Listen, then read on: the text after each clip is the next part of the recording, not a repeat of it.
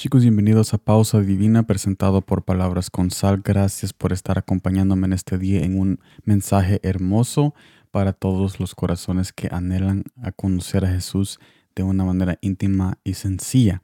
En este día estaremos viendo Apocalipsis capítulo 22 versículo 11, Reina Valero 1960, que me dice de esta manera, el que es injusto sea injusto todavía, y el que es inmundo sea inmundo todavía y el que es justo, practique la justicia todavía, y el que es santo, santifíquese todavía. Ahora yo me quiero enfocar cuando dice el que es injusto sea injusto todavía, el que es inmundo, inmundo todavía.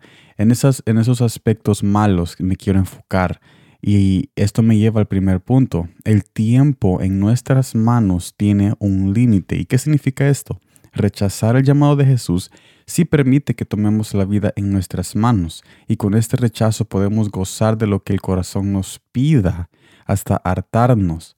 Pero veamos este pasaje de Salomón en Eclesiastés capítulo 11 versículo 9.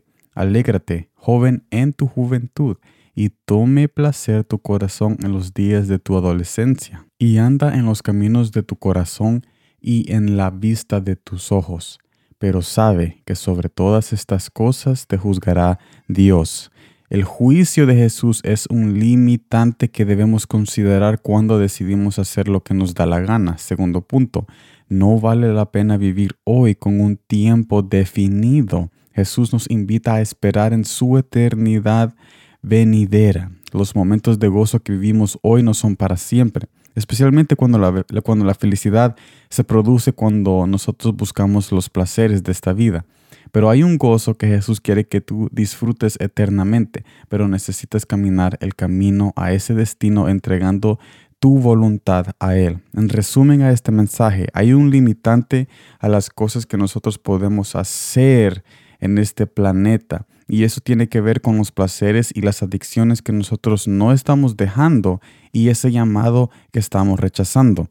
Eso nos está llevando a un destino final limitante donde nosotros vamos a morir y nunca vamos a experimentar ese gozo eterno que Jesús nos quiere regalar cuando tú y yo hoy aceptamos su voluntad y su reinado en nuestros corazones y mentes. Y yo te invito a que no seas como el mundo, a que no seas como esas personas sin esperanza.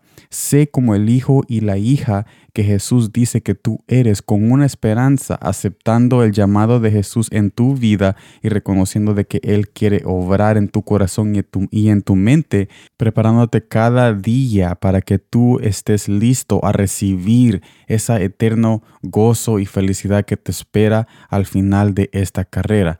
Ahora no quiero decir de que ahora, hoy, si tú aceptas a Jesús, si tú lo reconoces, si tú conversas con Él, si tú oras, si tú comienzas a caminar con Él, no significa que no vas a sentir ese gozo y esa felicidad. Sí lo vamos a sentir, pero lo hermoso es de que ese gozo y felicidad que sentimos hoy permanecerá para siempre. No es como el gozo del placer que lo recibimos hoy, pero se nos será quitado en aquel día por haber rechazado el llamado y la invitación a la presencia de nuestro Padre Celestial. Así que no sea, no sorprendido en aquel día por la destrucción que viene a este mundo y aquellos que decidieron ignorar ese llamado y esa conversación que Jesús quiere tener contigo, una conversación de salvación. Gracias por estar en este mensaje de hoy. De verdad les agradezco por acompañarme en este viaje y los invito a que nos sigan acompañando en este conocimiento íntimo y sencillo que tenemos